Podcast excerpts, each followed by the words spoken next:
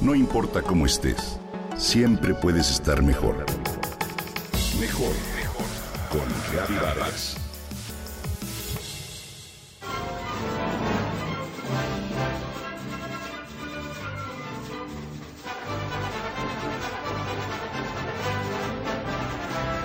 Fue construido con mármoles blancos en su exterior y mármoles de color en el interior. Mide 52 metros hasta el espiral. Su telón es impresionante. Pesa 24 toneladas y es de cristal. Único en el mundo, pues lleva plasmada la imagen del Popocatépetl e Iztaccíhuatl y fue elaborado por Tiffany en Nueva York, con un millón de piezas de cristal opalescente. Te hablo, por supuesto, del Palacio de Bellas Artes que fue inaugurado un 29 de septiembre de 1934. Festejo de su inauguración fue encabezado por Abelardo Rodríguez, el entonces presidente, e iniciaron con la interpretación del himno nacional de México a cargo de la Orquesta Sinfónica de México con los coros del Conservatorio Nacional.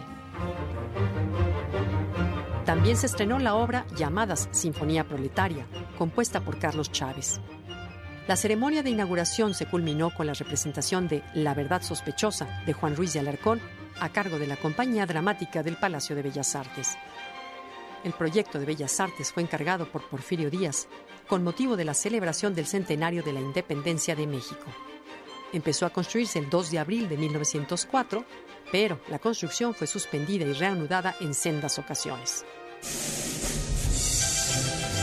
Sus cimientos fueron realizados con concreto y acero, de sus mármoles brota un frontispicio, es decir, un elemento que encuadra y decora la fachada central de un edificio, en el cual se unen figuras clásicas con antiguos seres prehispánicos. Allí, la armonía y la música del escultor Leonardo Bastolfi se reúnen con serpientes, coyotes, águilas, realizadas por Gianetti Fiorenzo.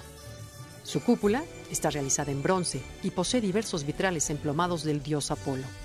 En el plafón están las nueve musas, obras del húngaro. Hoy en día el Palacio de Bellas Artes es un icono de nuestra emblemática ciudad, un verdadero monumento de perfección y belleza, pero sobre todo es considerado el teatro lírico más relevante de la República Mexicana y centro de las bellas artes en nuestro país. Este palacio fue declarado monumento artístico en 1987 por la UNESCO. Bellas Artes consta de varios escenarios y salas para la exposición de obras de arte de todos los tiempos.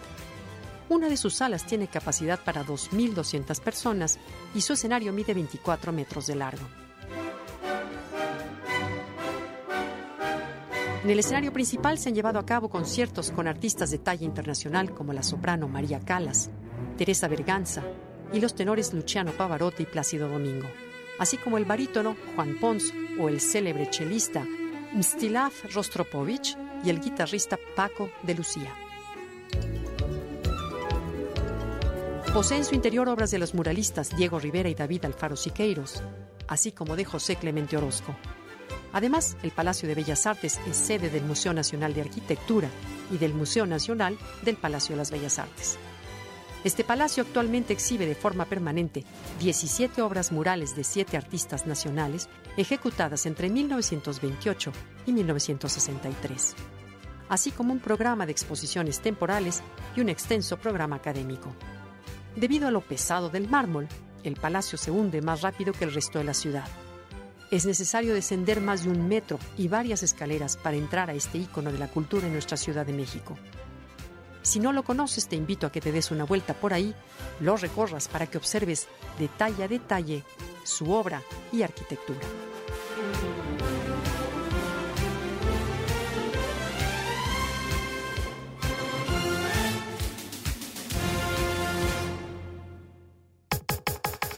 Comenta y comparte a través de Twitter.